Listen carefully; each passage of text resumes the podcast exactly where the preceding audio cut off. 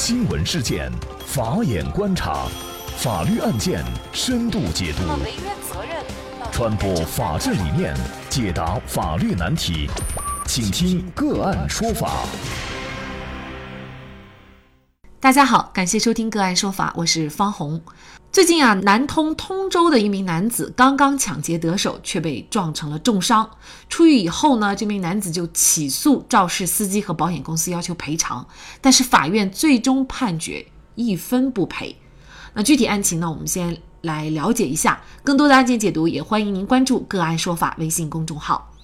二零一五年年初的一天晚上，小杨驾驶着二轮摩托车。小王坐在车后，行驶到了南通市通州区四安镇的一个路段的时候啊，就发现前面有一辆电动自行车的车把上挂着一只包。那么两人呢就起了歹意，小杨驾车故意接近，小王突然用力拉断了包带儿，把包抢走，并且和小杨立即驾车逃离现场。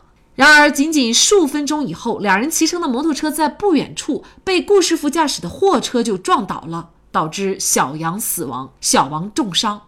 交警部门认定，小杨和顾师傅承担事故的同等责任，小王无责任。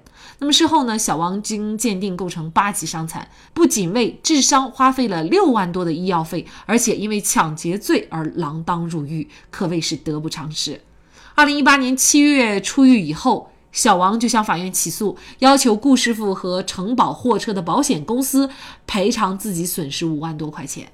但是被告保险公司辩称，交通事故发生在小王实施犯罪以后逃跑中，这个行为不是合法的民事法律行为，不受法律保护，所以小王损失不应该赔偿。庭审当中啊，小王则称，发生事故并不是小王故意造成的，小王也不负事故的责任。那小王实施犯罪已经受到了刑事处罚了，但是作为公民的人身权益不应该因为他犯罪而剥夺。小王觉得顾师傅和承保货车的保险公司啊应该赔偿。那么这个案件当中，到底作为小王，他应不应该得到相应的补偿？是不是因为犯罪了，所以自己的人身权益就得不到法律的保护呢？就是相关的法律问题。今天呢，我们就邀请云南博正律师事务所高级合伙人、云南省公安厅信访处特聘律师叶明奇律师和我们一起来聊一下。叶律师你好，哎，你好，感谢叶律师。那这个案件啊，我们就来看法庭上这个保险公司他的态度哈。他说呢，小王是实施犯罪以后逃跑的，这样的行为不是合法的民事行为，所以不受法律保护。那么小王的损失自然就不应该赔偿。那么是不是非法的民事行为就不受法律保护，就不能够得到保险公司的赔偿呢？呃，你这个问题问得很好，非法的民事行为不受法律保护是肯定的，因为不合法的民事行为从行为开始就已经失去了法律的支撑，自然呢也不会得到法律的支持和保护。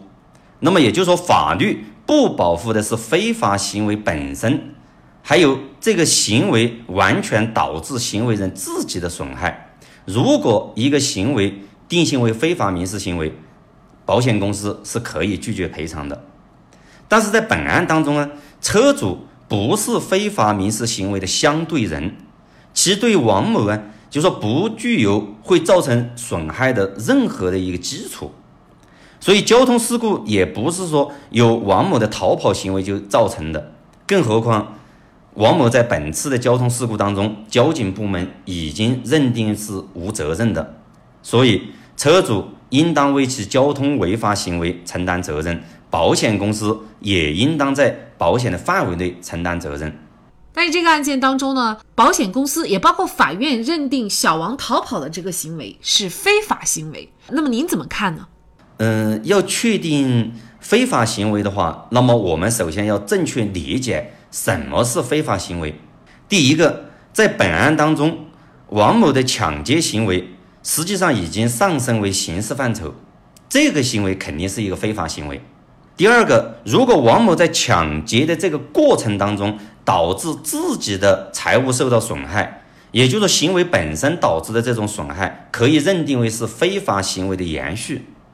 第三种，如果王某在抢劫的过程当中，因为受害人的合理限度内的反抗导致他这次受伤，那么也属于非法行为导致的后果，均可以定性为呃非法行为。但是王某抢劫过后的一种逃跑，实际上逃跑的本身是一种本能行为，跑这种行为本身没有非法与合法之说，所以说王某逃跑是非法行为，本身就存在一个概念错误。同理，您觉得王某逃跑当中发生交通事故，而且王某又不负责任，那么保险公司和顾师傅，您觉得是应该赔的，是吗？啊，是的。因为在本案当中呢，交警部门的交通事故责任认定书已经认定了王某是无责任的。那么，根据机动车交通事故责任强制保险第五条规定，交强险合同当中的受害人是指因机动车发生交通事故遭受人身伤亡或者财产损失的人。在抢劫行为当中，王某是加害人，那么他应当受到法律制裁。而且也已经受到法律的制裁，但在交通事故当中，王某又属于受害人，属于无责任方，其人身权益同样应当受到法律的保护。因为在机动车交通事故责任强制保险第九条规定了，保险公司不负责垫付和赔偿只有四种情形，就第一个，驾驶人没有取得驾驶资格；第二个，驾驶人醉酒。第三种，被保险的机动车被盗期间肇事的；第四种，被保险人故意制造交通事故。那我们来看本案当中，王某的行为不属于法律规定的这四种行为之一。那么同时，交强险第十条也规定了，保险公司不负责赔偿和垫付还有四种情形，就是第一种，受害人故意造成的这种交通事故的损失；第二个，被保险人所有的。财产及被保险机动车上的财物遭受的损失，第三个是一个间接损失，第四个是比如发生诉讼啊等等的这个相关的这个费用，只有在这种情形下，保险公司它可以免责。但是我们来看本案当中，王某的行为同样也不属于法律规定保险公司应当免责的四种情形之一。也就是说，对私权利来讲，法无禁止即可为，法律。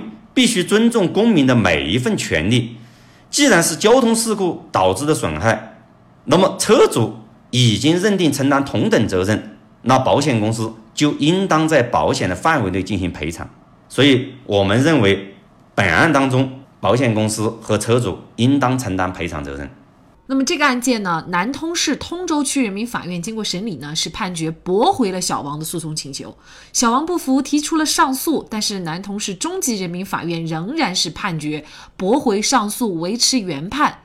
那么法官的说法是呢，小王和小杨从他们的行为顺序性和时空连续性来看呢。其逃离犯罪现场是属于犯罪行为的延续阶段，两人驾乘摩托车慌不择路是发生事故的原因之一，两者之间呀具有一定的因果关系，并非两个独立事件。小王受伤是其实施犯罪所发生的附带损害，小王在逃离犯罪现场当中发生交通事故，而非从事合法民事活动当中受害，不能让其从犯罪行为当中获益。相关后果应当由其自负，所以本案中小王不能获赔。那么您怎么看法院的判决呢？实际在本案当中，法院的这份判决应当是违反了公平原则，也就是民法总则的第六条。那么民事主体从事民事活动，应当遵循公平原则，合理确定各方的权利和义务。对于王某而言，他的抢劫行为，法律必须惩戒。但不能因为他的抢劫行为违法而否定其民事行为，实际上对王某是不公平的。比如王某他在抢劫过后一日逃跑，那么这个行为他最多就是受到刑事的惩罚。但是因为交通事故，因为车主的一个违法行为导致他受损，所以我们认为抢劫行为属于刑事范畴的惩罚。那么。他被车撞上，属于民事法律范畴。那么，既然车主有这个违反交通法规的这个过错行为，就应当承担相对应的民事责任，这个才是公平原则。对于法院的这份判决，实际上呢，免除了交通事故中车主的交通违法行为，用一个看似维护了正义的行为掩盖和支持了另外的一种违法行为。所以，我认为这份判决不具有合理性。我们可以再去看一下这个法官的说法，比如说，他说。没有支持小王的诉讼请求之一的理由呢，是说小王呢并不是从事合法民事活动当中受害，不能让他从犯罪行为当中受益。我觉得这个受益本身啊，还要打个引号啊，他有没有受益？首先他是被判处了多年的这个有期徒刑，另外呢他也受伤了，所以呢他受伤应该是说他得到的是一个正常的一个民事方面的赔偿，而不能说他是受益。我们从另外一个角度讲啊。那么，如果是说把小王逃跑的这个行为也看成犯罪行为的延续，也是一种违法甚至是犯罪行为，所以不予保护。那么，我们就可以想到现实当中，比如说，那么小偷偷了东西，是不是我失主发现了以后，我可以把他打死？那么抢劫犯抢劫了东西，是不是在他已经逃离现场以后，那么有人发现他是抢劫犯，就可以随意的打死？那么这就其实就助长了社会当中滥用暴力行为的这样的一个现象。看似维护道德的这样一个判决，哈，实质上可能他已经偏离了法律了。所以，呃，判决应该鼓励什么？呃，应该抑制什么？这个确实是应该值得我们思考的问题啊。当然了，小王他如果不服这个二审判决呢，他也可以进行一个申诉。如果能申诉的话，我觉得这个案件应该还是有一定的改判的余地的。那我不知道叶律师您怎么看？是的，因为对于这一点，法院他是一个居中的裁判者，呃，应该是秉承一个呃中立的立场。我们不希望用道德去绑架法律。当然，对于呃，小王的这种行为呢，实际上司法裁判呢，他树立的是一种就说正义的价值观，这个价值观是没错的，我们不倡导这种行为，但是我觉得他自己的对于每一个公民的人身权利、健康权，法律必须保护。好，感谢云南博正律师事务所高级合伙人、云南省公安厅信访处特聘律师叶明奇律师。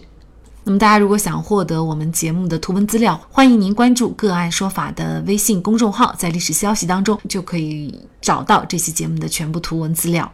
那么，大家在生活工作当中遇到一些法律问题呢，也欢迎大家向我们进行咨询。